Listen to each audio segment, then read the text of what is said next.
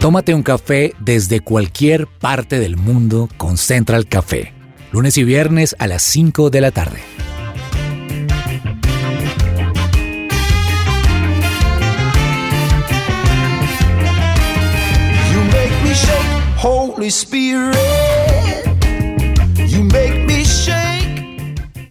Bueno, y seguimos hoy con un nuevo programa de Central Café aquí en su presencia radio. Felices de acompañarlos hoy, donde quiera que ustedes estén trabajando, conduciéndose a sus casas, hacia sus trabajos o de repente ya terminando su jornada.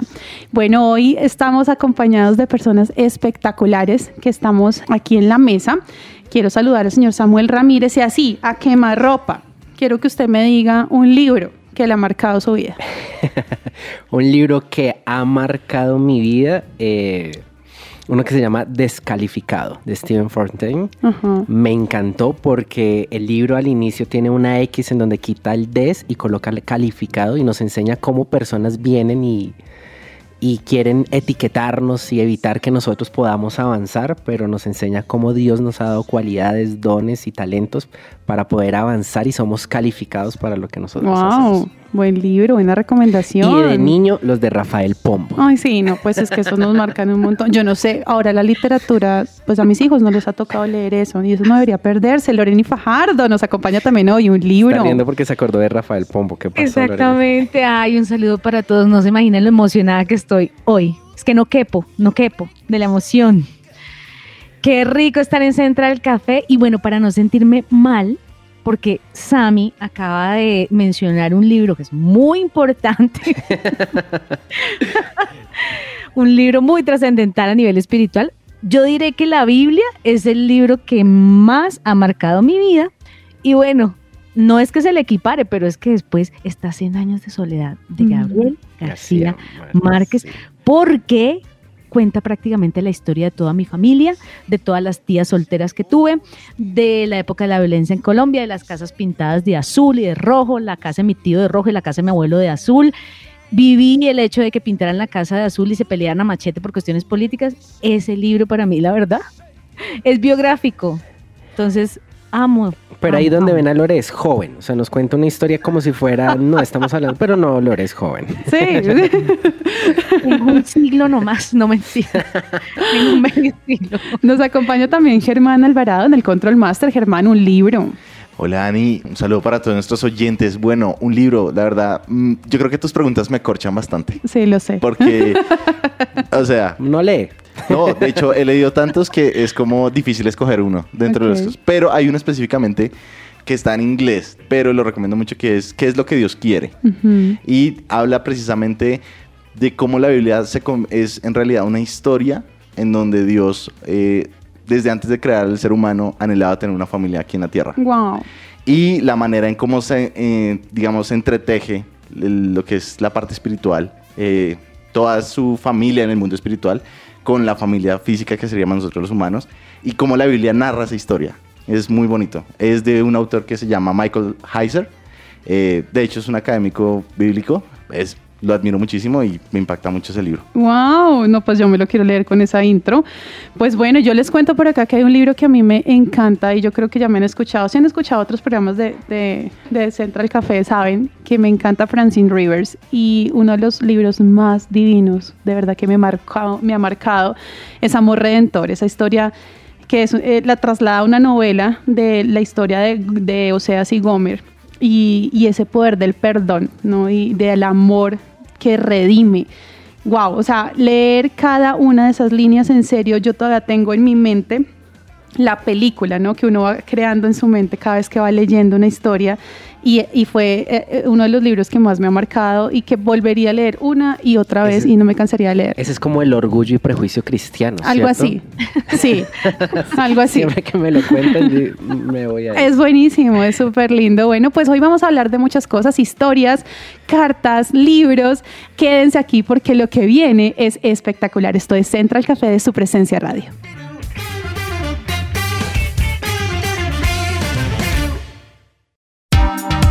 ¿Qué hay para hoy?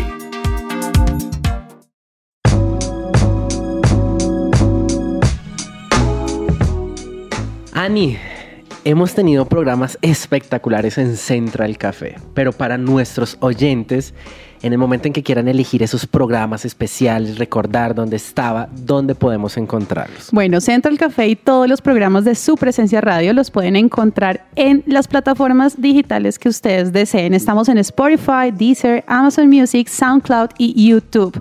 Nos pueden encontrar como su presencia radio y buscar los programas que quieren repetir, recomendar. Ahí los esperamos.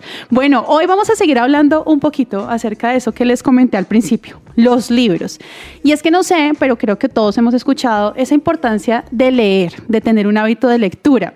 No sé cuántos lo tienen, cuántos no. De hecho, estas, estos días, en estos días estuve hablando con mi esposo. Mi esposo me decía que nota poder leer mucho. El tema es de tiempo. ¿sí? Cuando uno tiene hijos pequeños, les cuento un cuento. Entonces, em, eso, literalmente lo que uno se lee son los cuentos. Pero hay cosas muy importantes que debemos tener en cuenta de la importancia de los libros. Una de las cosas es que dependiendo de la edad en la que estemos, eh, los libros tienen un papel diferente.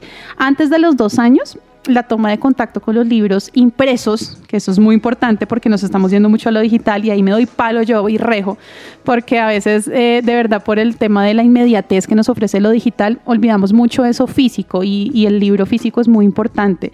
Eh, tener este contacto antes de los dos años con libros impresos es conveniente porque va a ser un contacto superficial en el que el niño toque los libros, vea dibujos y tipografías, aunque no los entienda. Y de ese modo va a ir desarrollando una relación sensorial con el objeto, algo que es un llamado para los papás de las nuevas generaciones.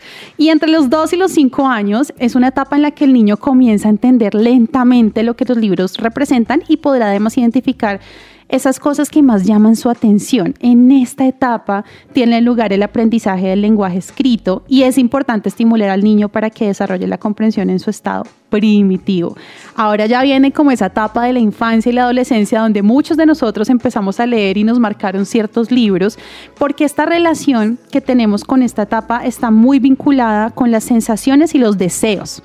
El niño establece con los libros un vínculo afectivo dependiendo de sus necesidades y elabora una percepción y gusto por un tipo determinado de lectura. Ahí es donde definimos, me gustan las novelas, me gusta de repente el reportaje, eh, bueno, todos como los, los géneros literarios que tenemos, que ahí empezamos a ver por dónde nos vamos inclinando y qué es lo que más nos gusta. Y llega la adultez, donde dejamos de leer.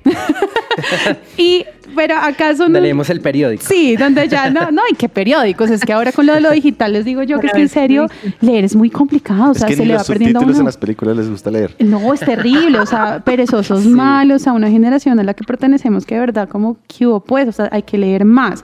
Entonces es muy importante que en la adultez tengamos esa conciencia de, de la importancia del libro, de la lectura. Los libros ya son una parte indeleble de la existencia y establecemos con él una relación que va al mero divertimiento hasta el aprendizaje y la reflexión, que es la- lo que estábamos hablando hoy. Nosotros hoy pudimos recomendar libros y mm, si en las demás etapas hemos desarrollado un vínculo cercano con los libros, en esta etapa podemos potenciarlo al máximo. Entonces es muy importante que tengamos en cuenta esos libros y hay millones de opciones, Loreni. Hay muchísimas obras literarias que transforman el mundo. ¿Cuáles son? Pues Ani, yo estaba mirando acá en mi biblioteca cuántos libros del top 100 que hizo la BBC están aquí o me he leído. Wow. ¿Cuántos? Porque es que son, son 100. Y yo me pregunto, ¿cuánto tiempo toma leerse 100 libros? Andrés que dijo que se les ha leído todos. Eso. O sea, y me asombra que los tres autores más populares en el estudio de la investigación que hizo la BBC son Shakespeare, Wolf y Kafka. Pero fíjese que La Odisea, que es un libro que uno estudia en el colegio porque está en el pensum académico, por allá en décimo grado u once grado, aquí en Colombia, ¿no? Sí. La Odisea de Homero encabeza la lista seguida de La cabaña del tío Tom. Entonces, no sé, a ver, yo, yo quisiera es como leer más bien aquí el top 100 Sí. Porque hay libros que yo jamás en mi vida he tenido en mi mano, ni digitales, ni audiolibros, ni ninguna de las formas de los libros que existen hoy día. Con Entonces, ustedes, este- Loreni nos va a leer los 100 libros. Los 100, no, o sea, ya me- Uh, me- no, me- no. Vamos con un top 10. Vamos con un top 10, Lore, a ver cómo, cómo vamos. La Odisea se lo leyeron, ¿cierto que sí? Sí, sí, sí. Que los oyentes levanten la mano también. La cabaña del tío Tom. No, me es acabo, me Harriet acabo. Beecher. No, yo me ac- Ah, no, mentiras, esa sí me la leí. Sí, La leí. No. Y Frankenstein, por ejemplo, No, dice, no no, me lo sí, no me lo leí, pero me vi la película. sí, Pues, sí. Bueno, quedamos que Resumen para eso, colegio, película. Buena adaptación. 1984, Sí. ¿les suena? Obligado. No, no había nacido. George Nací en el Orwell. 87. 1949. No me lo Es puedo una leer. novela El de George Orwell que es muy buena, o sea, en verdad es muy buena. Yo me la leí, mire, yo aquí voy a meter aquí un paréntesis. Yo tuve una profesora, si me estás escuchando, profesora Nancy Cárdenas, de Gracias. español y literatura en el colegio, que le agradezco toda la vida que haya sido tan, tan, pero tan intensa con el tema de la lectura con nosotros. Porque nos, nos ponía a leer un libro mensual a cada uno y teníamos que hacer rondas después, mesa Sí, sí. redonda, hablando de, de todo lo que encontrábamos en el libro y que si había hipérbole y no sé qué, y chuchuchu, todas esas cosas. Y, y, y este fue uno que nos tocó leer. Pero mira, gracias, ¿cómo se llamaba la profesora? Nancy Cárdenas. Gracias, profesora Nancy. Profe Nancy, muchísimas gracias, porque por eso Annie se pudo leer 1984, que es el cuarto libro en la lista. En la lista. Entonces, todo se derrumba, por ejemplo. Yo No, nunca lo no. había oído. Yo tampoco. Este es un libro de 1958. Las mil y una noches, sí. Sí. Las mil y una- sí, ese sí no lo leímos. Hamlet. Por eso está. Shakespeare aquí. Cien años de soledad en el Uy, punto número nueve. Tremendo, sí. La Iliada, parecido. Uno se leía la Iliada y la Odisea juntas. Eso. Sí, sí, Más de sí. 100 páginas. Yo no sé Y cómo uno en plena adolescencia, o sea, esto era como revuelto de emociones de su adolescencia, más lo que usted veía en esa novela, como no enloquecimos, o sea. Claro, dice, no, yo me veo Store. Me veo Thor, con eso ya compenso no haberme leído ni la Iliada ni la Odisea. Bueno, pero Romeo y Julieta sí. Sí. Ujú. Y si no, pues nos vimos la película. Es Harry Potter. No. Está de 15. Yo no me lo leí. 15. no. Este es para millennials, Lo- ¿no? Lore, 1997, ah, para Samuel. Para- no, ese sí, ya me Samuel lo no porque leí. les entonces no. miren que hablando de este top, eh, recordé el top del colegio. ¿El Oh. top del colegio Sí, de los libros? de los libros. A ver si están ahí o recuerdan otro. A ver. A ver, porque está de número 20 está Madame Bovary. Que Sí, es de- de obvio. Que, eh, aunque se escribe en el 1856, ese no- nos lo ponían a leer a todos. Viaje al oeste. Ni idea. 500 no- Crimen y castigo. Sí. Dostoyevsky. Lore, espérate, antes de que llegues al 100, voy con mi top. Platero y yo. ¿Quién? ¿Qué? Platero y yo. No. Está dentro de los libros que deberían leer en el pensum colombiano. Mm. Venas abiertas de Latinoamérica. No. ¿Ah, sí? ¿No? Sí. Ese sí yo me lo leí. Yo no. Es que Dani sí. estudió en Colegio del Norte. No, pues del norte o del sur, yo pues, sea, como así, todos tenemos que leer lo 100 mismo. años de soledad, el coronel no tiene quien escriba, Ah, el claro. principito. Sí, Recordando el top de los que me puse. Viaje a la luna, me acabo de acordar, Viaje a la luna. Bueno, un millón de libros y nos podríamos quedar aquí sentados recordando a nuestros profesores. Aquí, profesora Nancy Cárdenas, sigo haciendo un homenaje a ti, de verdad. O sea, me marcó mi profesora. Por ella escribo bien, por ella tengo buena ortografía, por ella soy muy hábil con todo este tema, por ella logré tener habilidades para estudiar comunicación social y periodismo. No, mejor dicho, ya, aquí. Me puedo quedar diciendo todo, todo lo que nos marcan los libros y la literatura, pero hoy, por eso, tenemos un invitado espectacular que nos va a acompañar hoy para contarnos acerca del periodismo, de la escritura. Un invitado que estudió ciencias políticas en la Universidad de Sorbona de París, desempeñó el cargo de primer secretario de la Embajada de Colombia en Francia y escribió artículos periodísticos para varias publicaciones internacionales. En 1979 ganó el premio de novela Plaza y Janes con la obra Años de Fuga de 1979 y además premio Simón Bolívar del periodismo también. Ani, con esa eh, novela de Años de Fuga, la más importante del escritor colombiano, se reedita después de 43 años. Wow. Loreni, ¿quién nos acompaña hoy? ¿Cómo se llama este personaje? Como lo diría él, el reconocido, el amado, el amigo, el líder de opinión, el cercano a los que cercanos están a la literatura. Él es Plinio Apuleyo Mendoza. Hoy está con nosotros Plinio Apuleyo Mendoza. Plinio, gracias por acompañarnos el día de hoy, gracias por aceptar esta entrevista. Es para nosotros un honor tenerlo hoy acá con nosotros. Queremos que empecemos hablando un poco acerca de cómo fue ser periodista en Colombia hace 40 años. Gracias, muchas gracias. No, yo, yo empecé el periodismo en, el año 47 escribí, escribí La muerte de Gaitán, el asesinato de Gaitán. Yo fui testigo y fue una de las primeras cosas que, que escribí. Había conocido a Gaitán a través de mi padre y lo había acompañado en una visita a, a Boyacá. Escribí un artículo al respecto ya no tenía más que 16 o 17 años. Y Gaitán, por cierto, me felicitó por ese, por ese informe periodístico sobre su viaje a, a Boyacá. Y al día siguiente fui testigo casual, terrible, del asesinato. Y yo escribí sobre eso el semanario que mi papá tenía que llamaba Sábado. Y queremos saber, maestro Plinio, qué elemento se ha perdido a través de los años en el periodismo y en la escritura, porque, porque no era lo mismo hacer periodismo hace 40 años que hoy. ¿Qué nostalgia o qué pérdida ha tenido el periodismo en Colombia? Pues yo creo que se han perdido mu- muchos recursos, muchas realidades del, periodismo. Antes el periodismo tenía un elemento creativo del actor y de quien escribía las, crónicas y reportajes que se han perdido eh, en función de los elementos técnicos que ahora prevalecen en ese oficio. Maestro Plinio, para mí es un privilegio compartir con alguien que fue llamada de la generación boom latinoamericano y compartió café con José Donoso, Álvaro Mutis y Julio Cortázar y nada más y nada menos que con Gabriel García Márquez. Quiero hacer la siguiente pregunta y es de qué manera nació su amistad con el Gabo.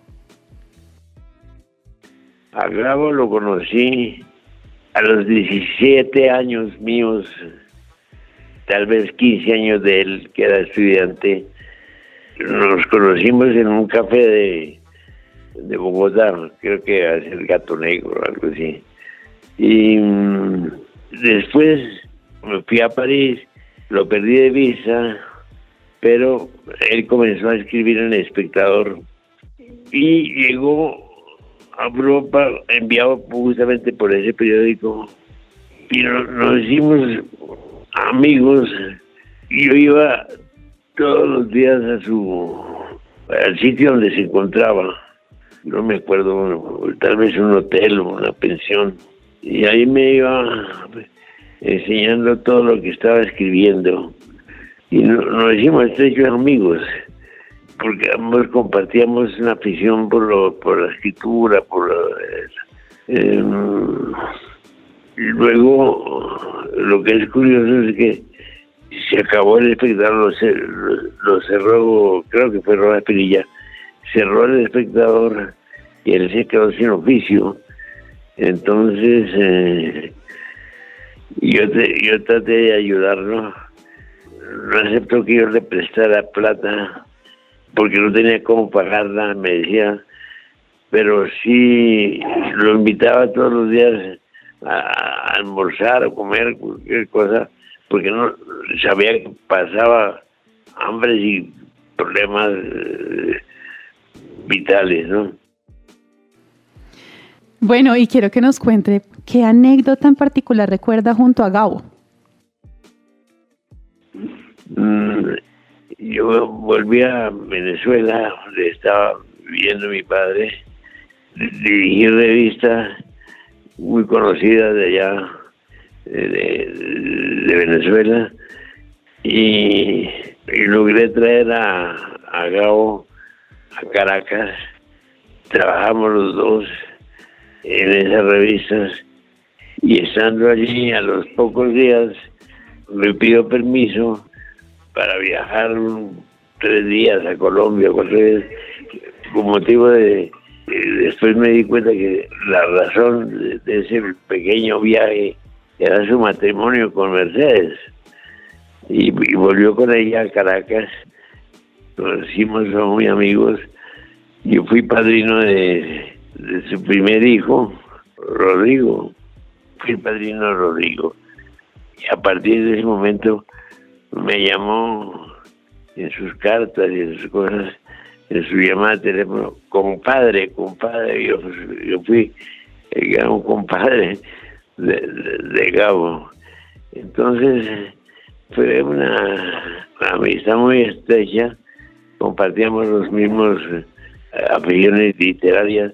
En esa época leíamos mucho a, a Faulkner, Hemingway, Virginia Woolf, los autores famosos de ese momento los admiró, los describió y, y los compartió conmigo. Bueno, Plinio Apuleyo, de verdad que bueno haberlo tenido hoy en nuestro programa. Contándonos tantas historias, tantas anécdotas, para nosotros fue un honor. Muchísimas gracias por haber hecho parte de este programa. Bueno, un saludo para todos los oyentes de su presencia radio. Muchas gracias por su invitación. Deseo mucho éxito a ustedes.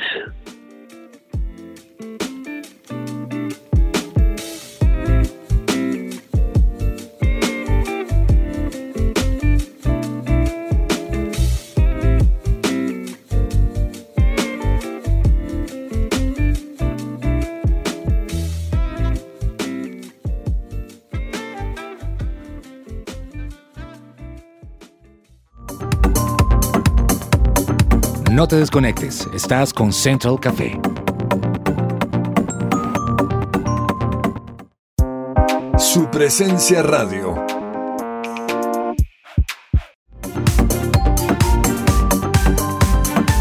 Regresamos a Central Café.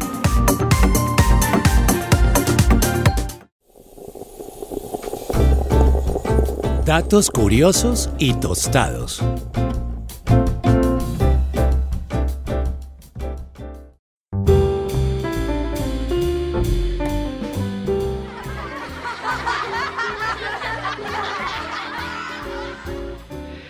Creo que no hay nada más espectacular que uno poderse reír, como se dice, toteados de la risa. No sé si han tenido esa experiencia en donde uno dice, ay, no más, mi estómago Me no a puede, orinar". me voy a- las niñas son, me voy a orinar, me oriné, me oriné.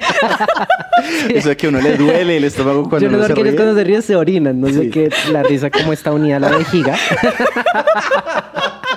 Ok, ok. Pero no hay nada más espectacular que poder disfrutar la vida. Yo no sé cómo se describan ustedes o cómo los han descrito, pero a mí siempre me han descrito como una persona que hace payasadas, que dice bobadas, sí, que me llevó No. a reflexionar ¿Pero por qué? y a decir, a darle otro nombre a eso. Y me llamo como un profesional de la risa. Ah, ok. Eso, Muy bien. muy bien. Me encanta ver sonreír a las personas y sí, busco siempre cómo hacer reír a las personas y que podamos pasar un, un grato momento, poder pasarla rico. Por eso, hoy en mis datos curiosos, quiero decirles que la risa tiene algo muy especial y es lo siguiente. Es el lenguaje universal. El cerebro puede identificar la risa falsa a la risa auténtica. Aumenta el gasto energético. ¿Saben a qué edad empezamos a reír? Desde los recién nacidos, ¿no? ¿O no? Ah, no, No. uno sonríe recién nacido. No. ¿De qué, Ok. ¿En qué No. momentos nos reímos? No, miren, por, ¿En la eso, barriga? por eso es que yo soy pro vida. Porque hay Oh. estudios que demuestran, un obstetra descubrió esto, que gracias a las ecografías 4D, las primeras sonrisas se producen cuando el bebé aún se encuentra Sí. en el vientre materno. Para las Wow. mujeres, evita las arrugas. Entonces Bueno. pueden reírse a carcajadas. Por eso, hoy para nuestros oyentes voy a sacar del confort, Uy. de su, su mesa de comodidad, como se diría, lugar de comodidad, a los que están aquí en la mesa. Así que vamos a iniciar con unos chistes para que podamos disfrutar. Uy, Dios. Germán, lo veo sudando. Uy, uy, cuéntenos un chiste y también a nuestros oyentes en el podcast donde estén, anoten, cuéntenos sus chistes, el que más les gusta. bueno, bueno, de antemano les pido disculpas si el chiste no sale como debe salir. Pero bueno, así rapidito, uno, uno cortico y sustancioso. ¿Cómo se dice escoba voladora en japonés? Aquí es donde viene la pregunta. ¿Cómo se dice? Escoba. ¿Cómo se dice? Escoba voladora en japonés. No sé. Si me caigo, me mato. Por Dios. Dios. Loreni me hizo reír mucho. Quiero contarles esta anécdota rápido. Anoche le digo, les escribo a todos, por favor, traigan su mejor chiste. Y Loreni me dice, muy angustiada, no soy buena para contar chistes. No, soy tan buena para Soy contar chistes buena- como para. ¿Cómo para? No, cómo para contar chistes soy buena deportista. Y me hizo reír.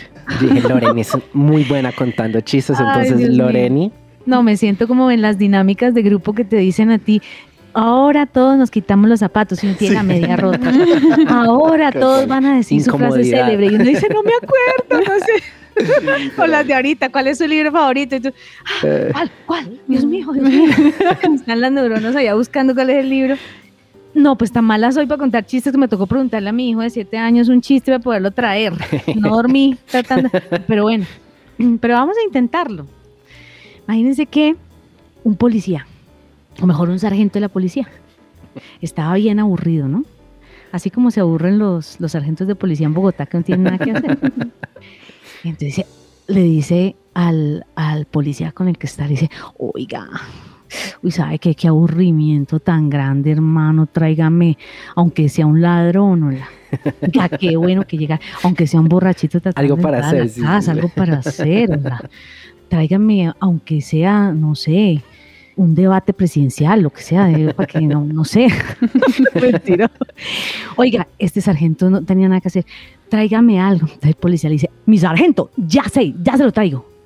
Y llega el tipo con un rompecabezas. Y le dice, ¿pero qué es lo que le pasa, hermano? Yo le pedí, fue una cosa más emocionante, ¿por qué me traen un rompecabezas? Mi sargento, se lo traje porque estaba armado.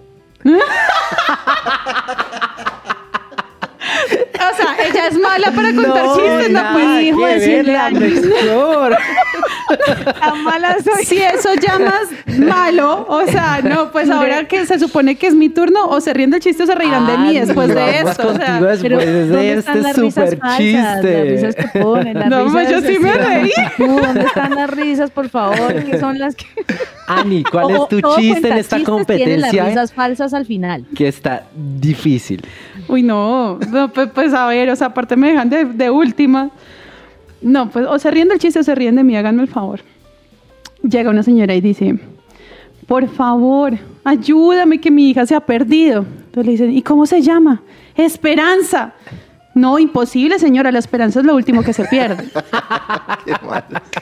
Ya acabó el chiste. No, bien, bueno, bueno, bueno. Me Yo No gusta. supe en qué momento Me terminó el chiste. Estaba pensando.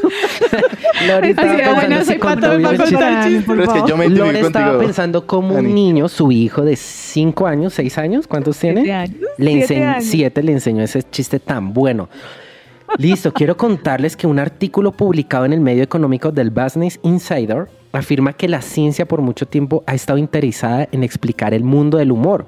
El portal cuenta que hace 20 años el psicólogo Richard Wiseman creó una página con 40 mil chistes para escoger cuál es el mejor chiste. ¿Por qué no nos mandó ese link usted a nosotros para buscar el chiste? Sí. Según los votantes, y esto hecho a nivel mundial, el mejor chiste es el siguiente. Dato curioso. Ok. Dos cazadores están en el bosque con sus escopetas. Van caminando. Pero de repente uno de ellos se desmaya. No parece estar respirando, sus ojos están vidriosos, está en el piso y el otro cazador preocupado, el otro hombre agarra el teléfono y empieza a marcar y llama de inmediato al número de emergencias. Dice jadeando al operador, auxilio, necesito ayuda, mi amigo está muerto, ¿qué puedo hacer? El operador con un tono de voz calmado y suave le responde, tómelo con calma, puedo ayudarle. Pero primero vamos a asegurarnos que esté muerto. Entonces, su amigo hace un silencio y se escucha un disparo. No. Listo, ya me aseguré que estuviera muerto. Ahora, ¿qué puedo hacer? Ay, no. Esto, no es, esto es macabro. Mejor chiste del mundo. En conclusión, no hay nada mejor que reírse. Disfrutemos la vida y hagamos cosas para que otras personas sonrían.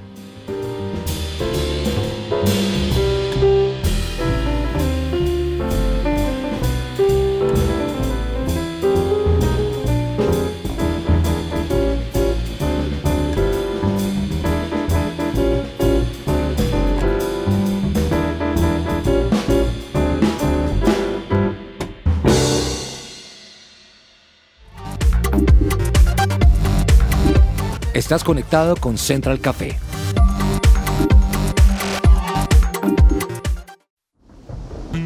Ay, qué rico un cafecito a esta hora, ¿cierto? Tómese un café con la tía, tómese un café con la tía, tómese un café con la tía. ella es mi tía. Ay, con la tía.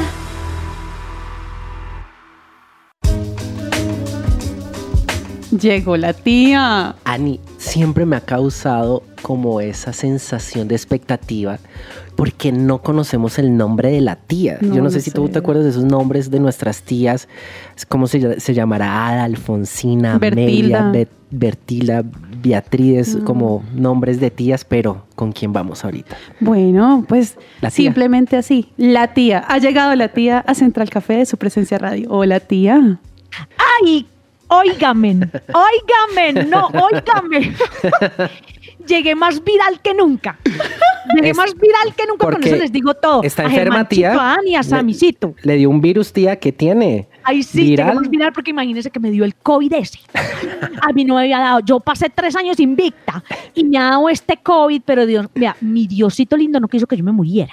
Porque No, casi me muero con eso les cuento. No, las, no hay nada más fuerte que una tía.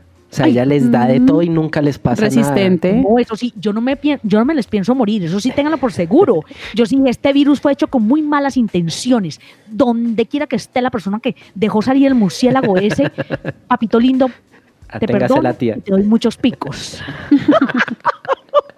Por allá uno como ni sabe, uno confunde los chinos con los japoneses y con los coreanos. Uno revuelve todo eso, uno piensa que es que todos son del mismo costal y resulta que no. Así que yo ni sé de dónde salió eso. Pero eso sí, mejor dicho. Pero ustedes sabían que ya la Organización Mundial de la Salud dijo que es que, que, es que eso no había salido de allá de Wuhan. Eso dijeron que ya no. A ver, Eso ¿cuál es el ya. chisme? Debe tener el chisme la tía. ¿Cuál Téngalo por es? seguro, téngalo por seguro, que después van a ir diciendo que eso ni salió de allá ni que fue de un murciélago. Eso mínimo, quién sabe qué, qué habrá pasado por allá. Pero bueno, dejemos que los investiguen y hablando de eso. les traigo yo, venga, hablando de eso, de esta gente de por allá. ¿Cómo les parece? Que, ay no, pero ¿saben qué? Pongamos primero eh, la musiquita. Porque si yo sin musiquita no bailo, Germanchito.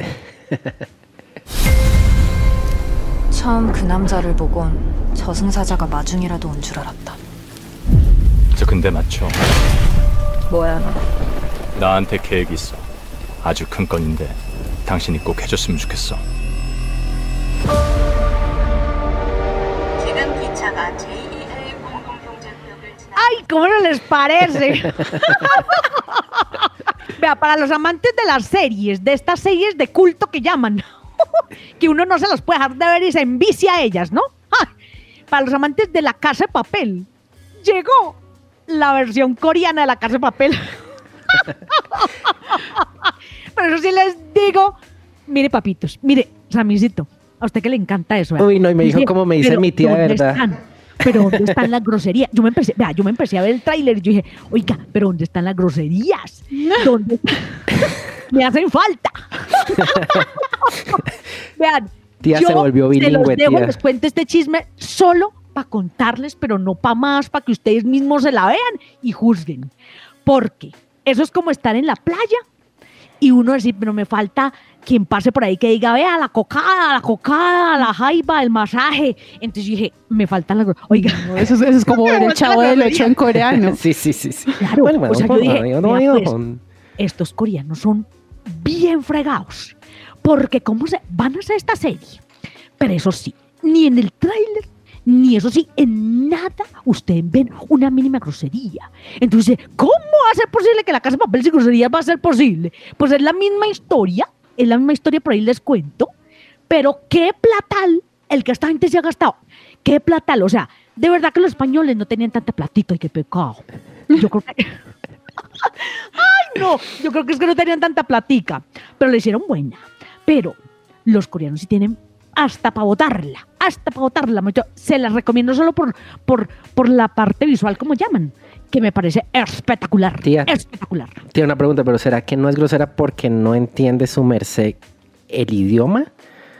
O sea, están hablando en coreano, en japonés, en chino, y usted dice, no, no está. No están diciendo groserías y qué tal estén a punta de groserías. Ay, papito Ramisito. No, Ramisito, papito lindo. Pues imagínese que ap- está subtitulada. Y uno, pues, como puede escoger el, el- el idioma que uno quiera. Entonces está subtitulada. O no tradujeron las groserías de los coreanos. o definitivamente esta gente muy santa, pues. Pero eso sí. Ahora, yo sí les quiero decir una cosa. Eso es como comerse un tamal en un restaurante caro. ¿Se han visto? Sí, sí. Dice, pero ¿dónde están las hojas? Dios santísimo. O sea, un Masterchef. Quieres llevar todas las cosas a lo gourmet. Entonces, bueno, digamos así, que la versión coreana de, de- de La Casa de Papel es la versión gourmet de la original española. Pero eso sí, oiga, eh, Anisita. Dígame, tía. Está muy linda, mamita. Está Ay, linda hoy. gracias, tía. Oye, mamita, ¿tú tienes contraseña de Netflix? Claro, tía. Fijo debe ser 1, 2, 3, 4, 5, 6. Tomás y Mariana, 1, 2, 3, 4, 5 y O 6. password. Mamita, ¿y usted, usted comparte su contraseña de Netflix? Ay, no, tía. No, porque eso uno está viendo y después de que entra alguien y, y le sale a uno el letrero de alguien más en- empezó a ver algo y entonces uno ya no puede ver nada más. Entonces yo no comparto la contraseña. porque tía me la va a pedir o qué? ¡Ay, mamita tan linda! Para ver la serie Ay, que tan se la presta. Ay, no, mamita, tú, tú mi vida te vas a ganar es el cielo así. Ay, no, me encanta. Pero no, yo sí la tengo compartida. Me imagino que Sammy, Sammy sí tiene cara que comparte todas las contraseñas de Prime Video, de Disney Plus y Germán también. Eso sí, ahí tienen cara, eh, ahí en los ojos revelan que ustedes eh, comparten, ¿sí o no, Germán? Pues sí, la verdad es que sí, tía. A mí me las, Se le acabó, se le acabó el reinado, a mí papito. me las comparten. No me diga ¿Qué eso, tía. pasó? No me diga eso. Cuente Señor, pues el chisme. con el chisme que le voy a decir, imagínense que Netflix, en la última junta de accionistas que tenía, ellos se dieron cuenta que 100 millones de usuarios que tenían 30 millones compartían las claves. Ay, papito, estaban aprendiendo. Tacaños. Se nos acabó el reinado por Ahora sí misericordia del Señor Jesús. Que no se acepta nada malo en este, en este mundo entero. Que dentro de un año ya no vamos a poder hacer eso. Ay, yo no sé qué vamos a hacer. Pero eso les digo. Muaques, muaques para todos. Y de verdad, con todo mi corazón, respeten, no vuelvan gourmet, lo que es popular. Chao.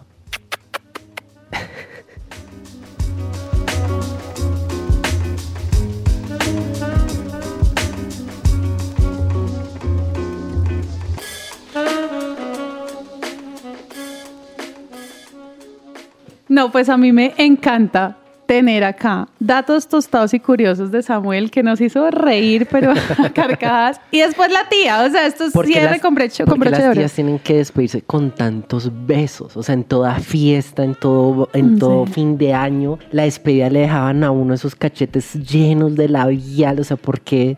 No sé, me recuerda que mi, mi prima, tengo una prima que, que, que ya vive en Canadá y cuando estaba chiquita no le gustaba ir donde, donde mi abuelita todos los fines de semana porque pues estaban todas las tías, todos los tíos y es que, es que, es que los Espinosa dan muchos besos, Sí, son sí, muy sí. besucones.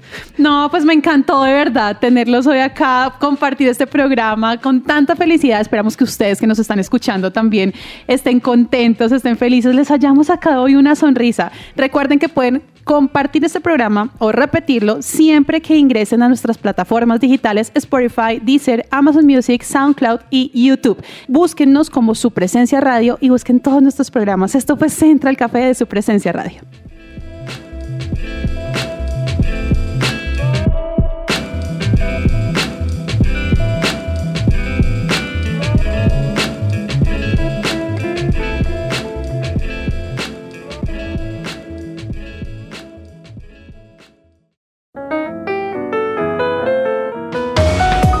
Central Café también está en su presenciaradio.com. Allí puedes encontrar el listado con todos los programas de Central Café en SoundCloud.